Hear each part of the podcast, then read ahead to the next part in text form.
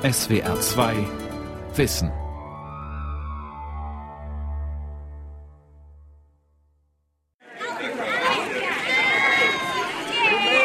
Montagmorgen vor der Annie-Häuser-Schule in Berlin-Wilmersdorf. Range Rovers und Porsches spucken Kinder aus, andere Eltern kommen mit dem Lastenfahrrad und den berühmten Birkenstock-Sandalen. Amalia, acht Jahre, mit angolanischen Wurzeln, stupsnasig, temperamentvoll und selbstbewusst, geht in die zweite Klasse. In fünf Minuten beginnt der Unterricht. Hallo, ich bin Amalia. Ihr dürft mich heute durch meinen Schultag begleiten. Die Lehrerin Ilka Wiemann steht schon an der Tür und begrüßt Amalia mit Handschlag. Guten Morgen, liebe Amalia. Guten Morgen, Frau Wiemann. Das ist wichtig, weil man schaut dem Kind einmal in die Augen, man gibt ihm einmal die Hand und kann schon ganz viel von der Stimmung des Kindes aufnehmen. Das Klassenzimmer ist mit Tüchern, Blumen und Kerzen geschmückt. An der Tafel ein handgemaltes Bild, das den ersten Schnee zeigt. Bunte Wolle hängt herab, die selbstgestalteten Bildermappen sind ein Blickfang. Bevor der Unterricht losgeht, dürfen die Kinder über einen selbstgebauten Parcours aus umfunktionierten Bänken balancieren. Dann kehrt Ruhe ein. Die Bänke werden zusammengeschoben und der Unterricht beginnt mit Flötenspiel und dem Morgenspruch. Dunkle Tanne stumm und still den Sternen zu. 100 Jahre Waldorfschule. Steiners Erben im Aufbruch. Eine Sendung von Gabi Schlag.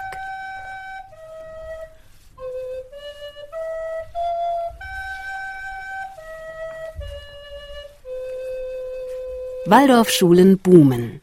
Ihre Zahl nimmt Jahr für Jahr zu. Etwa 240 sind es aktuell in Deutschland, mehr als 1000 weltweit.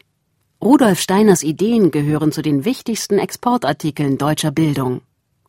Vor 100 Jahren, im September 1919, wurde die erste Waldorfschule in Stuttgart eröffnet. Dieses Jubiläum feiern die Waldorfschulen weltweit das ganze Jahr über mit unterschiedlichen Veranstaltungen. Die Waldorfschulen sind an vielen Orten längst etablierter Teil der Bildungslandschaft. Doch nach wie vor steht die Waldorfpädagogik bei vielen Bildungswissenschaftlern in der Kritik. 29, 30. Rechenepoche in der zweiten Klasse der Waldorfschule Annie Häuser in Berlin. Amalia formt Zahlen aus Knetmasse. Eine Eins hat sie schon fertig. In der Waldorfpädagogik gilt das Prinzip der gleichberechtigten Förderung von intellektuell kognitiven, künstlerisch kreativen und handwerklich praktischen Fähigkeiten. Für Amalia heißt Matheunterricht daher nicht nur Kopfrechnen. Zahlen werden geknetet und das kleine Einmaleins wird über die Bänke im Zickzackkurs gehüpft und geklatscht. So seien die Zahlen weniger abstrakt, erklärt Klassenlehrerin Ilka Wiemann. Das Rechnen, das klatschen wir, weil wir wollen, dass die Kinder mit dem ganzen Körper lernen und nicht nur kognitiv. Und wenn man etwas klatscht, dann hat man den Rhythmus auch gleich im Körper drin. Unterrichtet wird in sogenannten Epochen.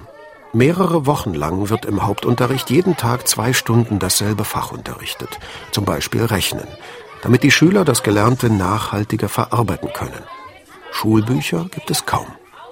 Die Waldorfschüler fertigen Epochenhefte an, darin schreiben sie die Lerninhalte in Schönschrift von der Tafel ab und verzieren sie mit Illustrationen.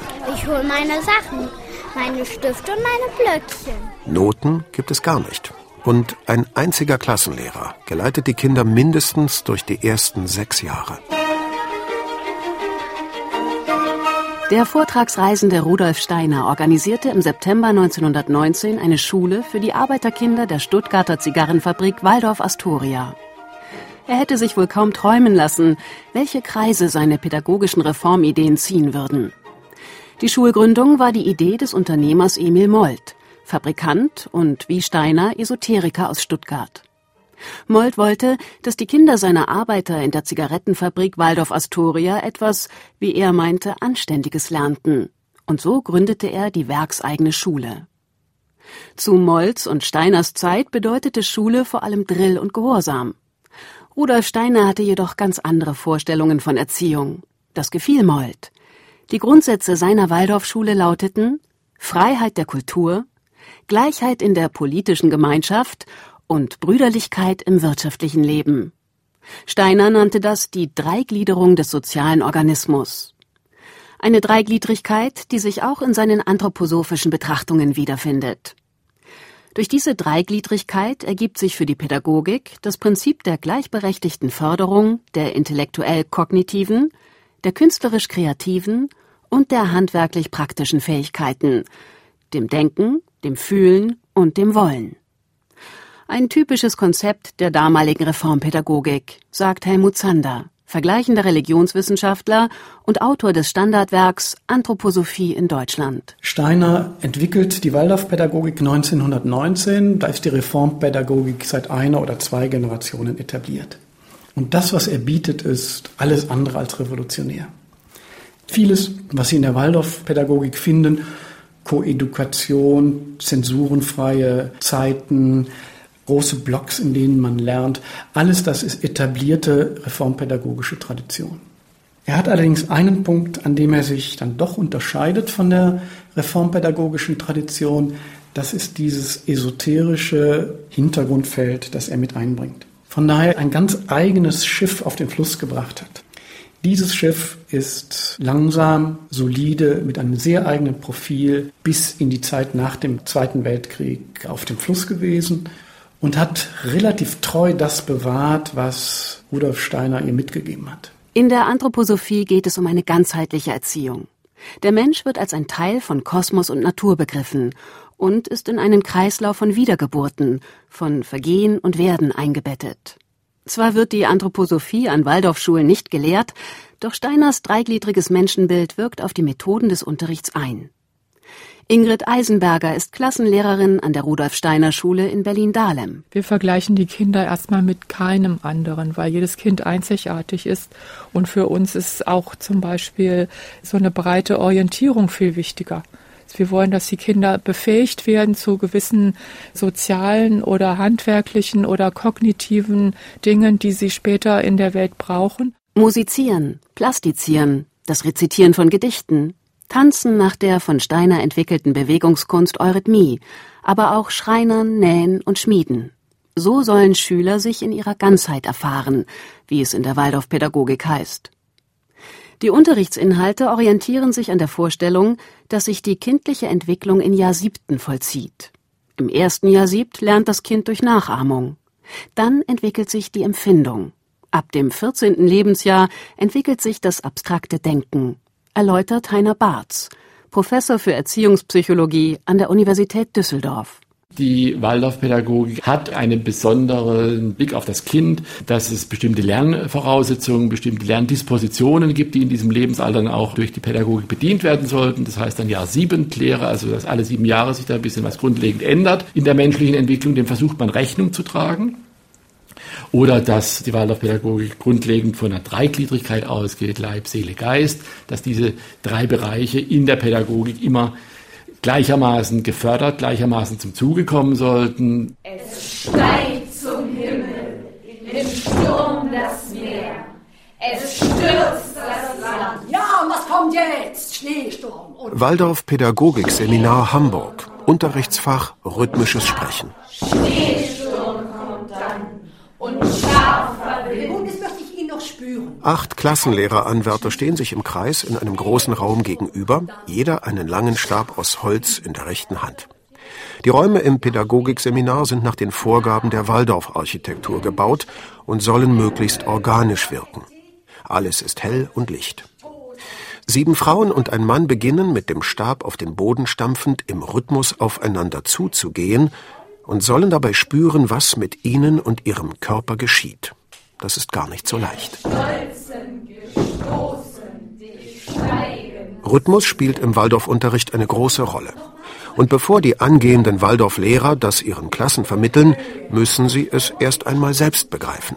Denn das rhythmische Sprechen soll später bei den Kindern das Sprachgefühl vermitteln.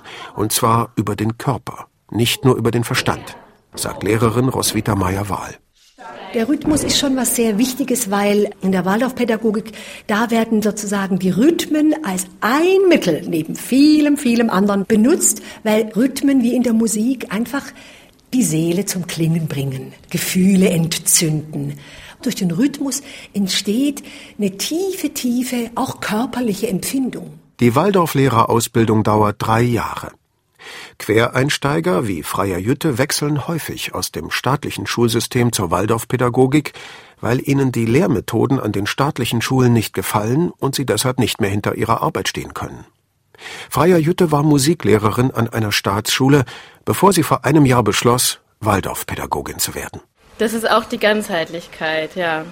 Zum Beispiel war es so, dass ich zum Thema Herbst und Ernten, da habe ich aus unserem Gemüsegarten den Kindern so Gemüse mitgebracht und da dachte ich, ach wie schade, dass ich mit denen nicht einfach in einen Garten gehen kann und zu diesem Musikthema auch wirklich das, was dahinter steht, erleben kann. Was ich mir sehr erhoffe, dass das in der Waldorfschule geht.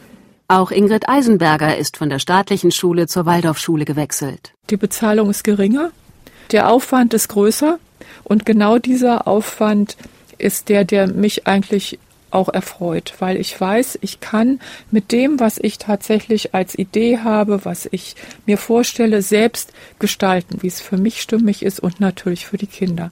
Erziehungspsychologe Heiner Barth hat 2013 eine Studie zur Motivation der Waldorflehrer durchgeführt. Unsere Lehrerstudie hat gezeigt, dass die allerwenigsten Lehrer dort tatsächlich sozusagen gläubige Anthroposophen sind. Das Wichtigste ist wahrscheinlich eine große Liebe zu Kindern, eine große innere Bereitschaft, sich auf Kinder einzustellen, Kinder beim Heranwachsen zu begleiten, Kindern auch Lernchancen anbieten zu können. In der Annie-Häuser-Schule bekommt Zweitklässlerin Amalia Englischunterricht. Once again, faster?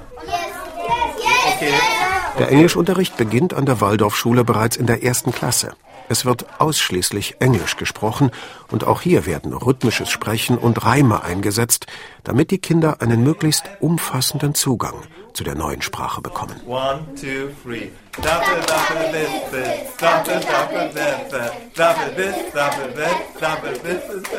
Bernd Timmermann, Vater von zwei Jungs auf der Rudolf Steiner Schule in Berlin-Dahlem, steht der esoterischen Lehre Steiners eher kritisch gegenüber. Für mich war aber auch ein ganz wichtiger Punkt, dass ja die Anthroposophie nicht Gegenstand des Schulunterrichts ist. Sie gibt natürlich das Menschenbild vor, aber wird ja nicht in der Schule als Ideologie vermittelt. Birgit Jobst, die Mutter von Amalia, ist einfach nur begeistert davon, wie angstfrei ihre Tochter an der Waldorfschule lernt. Ihre Tochter entwickle dadurch sogar Selbstvertrauen in ganz anderen Bereichen. Sie spielt seit dem fünften Lebensjahr Geige und hat aber nicht den Mut gefasst, aufzutreten. Und gleich in der ersten Klasse hat sie den Mut gefunden, zusammen aufzutreten vor der eigenen Klasse. Für Rebecca Bernstein, deren Tochter die Waldorfschule Bergedorf in Hamburg besucht, ist die Waldorfpädagogik eine willkommene Alternative zum staatlichen Schulsystem. Im Vergleich sehe ich, dass meine Tochter im Vergleich zu dem Sohn, der auf der Staatsschule ist, sehr viel unbefangener an Aufgabenstellungen herangeht. Das heißt, sie setzt sich hin und versucht aus sich heraus eine Lösung zu finden, eine Aufgabe zu erfüllen, während mein Sohn erstmal sich daran orientiert, wie machen andere das, wie ist die Norm, was wird erwartet. Die zahlreichen Kritiker des Esoterikers Rudolf Steiner sehen das völlig anders. Für sie ist Rudolf Steiner Begründer einer eigenen, versponnenen Lehre. Ein Mix aus Theosophie und christlichem Kult, angereichert mit Goethe und der Philosophie des deutschen Idealismus. Stefan Goyenich hat das Werk Waldorfpädagogik im 21. Jahrhundert verfasst.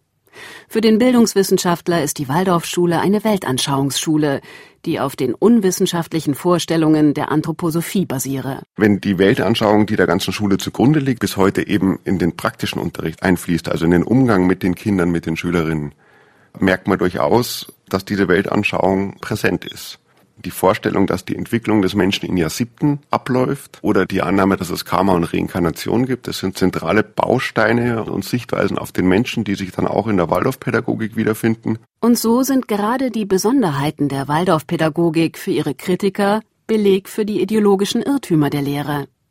Zum Beispiel die Idee, dass weniger Leistungsdruck herrsche, wenn es keine Zensuren gibt und man nicht sitzen bleiben kann. Das sei falsch, argumentieren die Kritiker. Denn so würden leistungsschwache Schüler von Klassenstufe zu Klassenstufe mitgeschleppt und verpassten irgendwann den Anschluss an den Unterricht komplett. Ihr größter Vorwurf lautet unterm Strich, dass die Waldorf-Community nicht offen mit der Kritik umgehe, erklärt Religionswissenschaftler Helmut Zander. Steiner wollte nicht, dass die Waldorfschule eine Weltanschauungsschule ist. Steiner hat gesagt, wir lehren keine Anthroposophie. Aber er hat auch gesagt, die Anthroposophie soll darinnen stecken.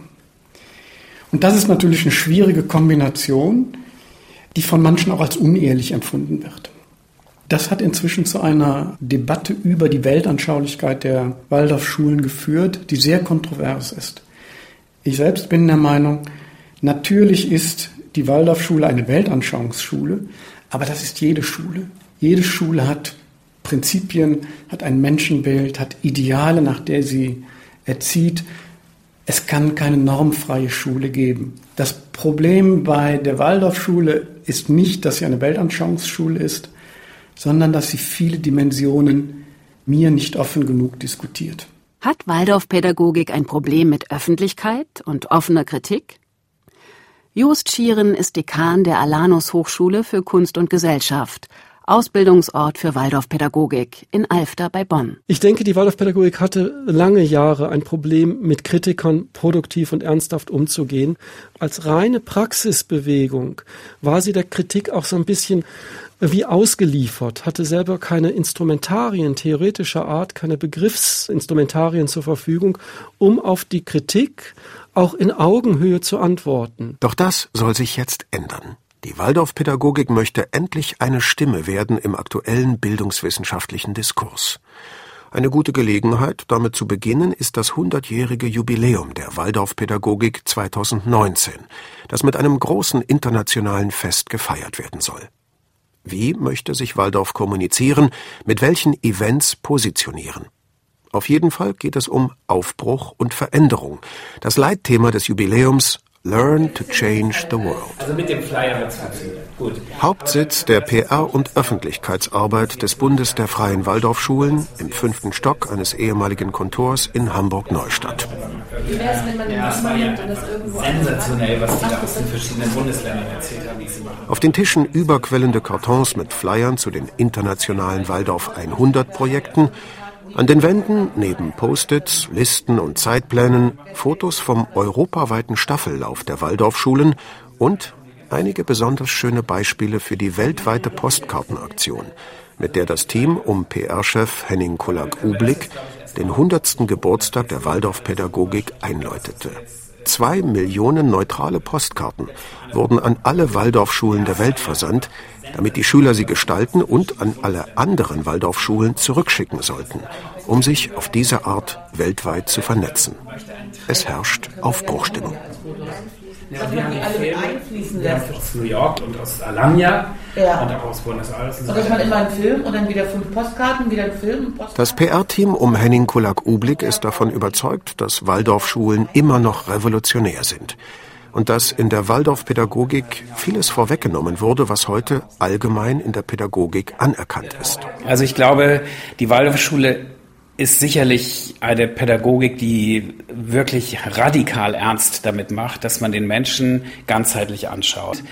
Da sind wir nach wie vor Pioniere. Mit diesem Selbstverständnis wollen die Waldorfschulen, anders als in der Vergangenheit, nun auch an die Öffentlichkeit und zu wichtigen pädagogischen und bildungspolitischen Fragen Stellung beziehen sagt Henning Kulak-Ublik. Als wir angefangen haben hier mit der Öffentlichkeitsarbeit, da gab es tatsächlich ein ziemliches Vakuum, das muss man schon sagen. Und uns wurde auch oft von Journalisten gespiegelt, dass es nicht einfach sei, mit Waldorfschulen zu kommunizieren. Ein anderer Vorwurf an die Waldorfschulen ist, sie würden sich nicht kritisch genug mit den rassistischen Elementen in Rudolf Steiners Lehre auseinandersetzen.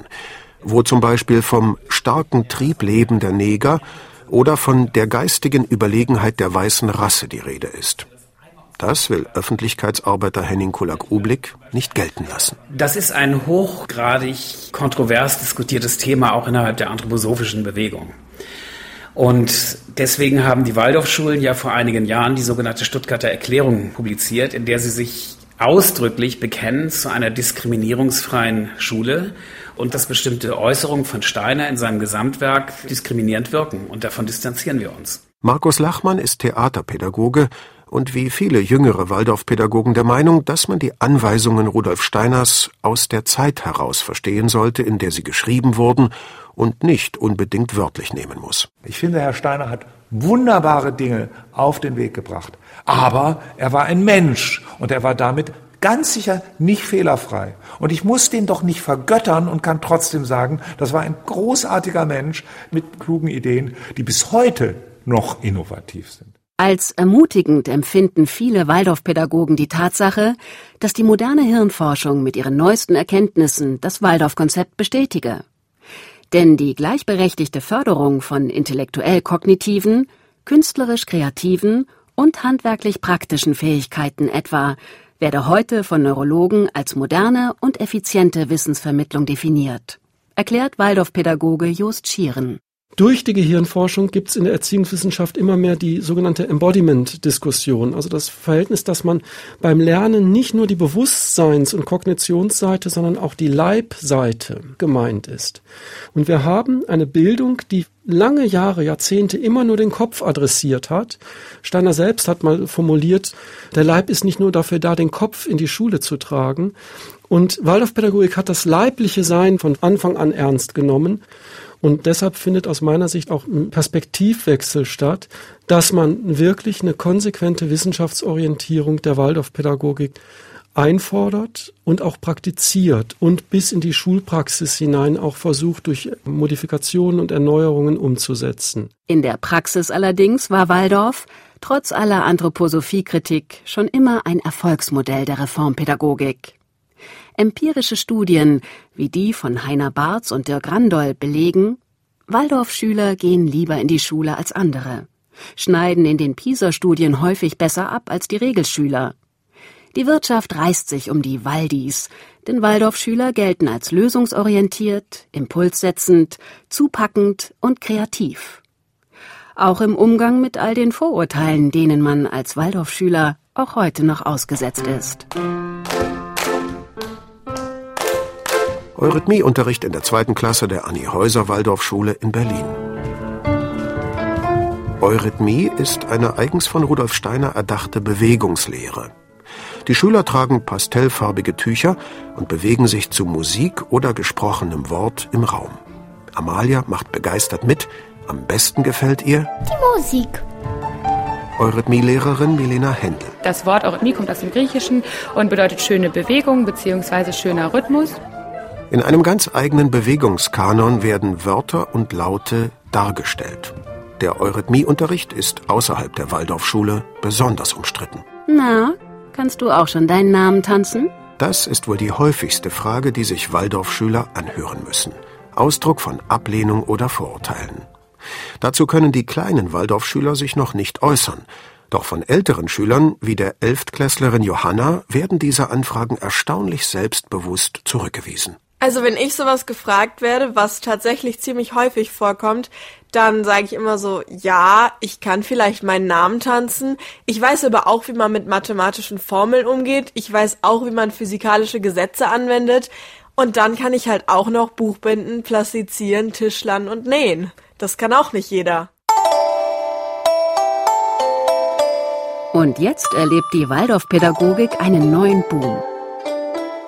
In asiatischen Ländern wie China und Taiwan werden immer mehr Waldorfschulen gegründet. Gunther Keller vom Hamburger Waldorfpädagogikseminar bildet an den Universitäten in Taiwan und Shanghai Lehrer aus. Der Bedarf an neuen Lehrkräften sei immens, sagt Keller. Und das sei nur logisch. Wenn Sie sich das asiatische oder chinesische Schulsystem anschauen, wie es war, ist es eben sehr rigide. Es ist sehr streng. Es ist von morgens um acht bis nachmittags um fünf. Am Wochenende kommen dann die Klausuren, die Tests. Es ist eine ungeheure starke Testkultur ausgebildet. Wir könnten das nicht durchhalten. Von acht bis um fünf jeden Tag Schule. Volle Kanne durch. Viele der chinesischen Eltern wollen das für ihre Kinder nicht. Hier bietet die Waldorfpädagogik einen Gegenentwurf, der Schönheit und Kultur beinhaltet. Aspekte, die in Chinas Schulsystem verloren gegangen zu sein scheinen. Wenn Sie mal sich so Häuserzüge so einer asiatischen Großstadt anschauen, schön ist es nicht. Ne? Also da fehlt irgendwie so ein bisschen, was man in der Vergangenheit hatte. Also wenn Sie sich einen chinesischen Garten angucken, dann ist der vollkommen durchdesignt. Das ganze Lernen passiert vor allem eigentlich seit Konfuzius in der Bücherstube. Wir gehen dann eben auch mit den Kindern und legen das Reisfeld an, ja, oder ernten den Bambus und so weiter und so weiter. Also da ist eben auch eine praktische Komponente dabei, die sonst nicht ausgebildet ist. Und diese Verbindung von Kunst und von Praxis und Theorie, das ist eben was, was sie sehr anspricht, weil eben ganze Teile davon eigentlich im klassischen Bildungssystem fehlen.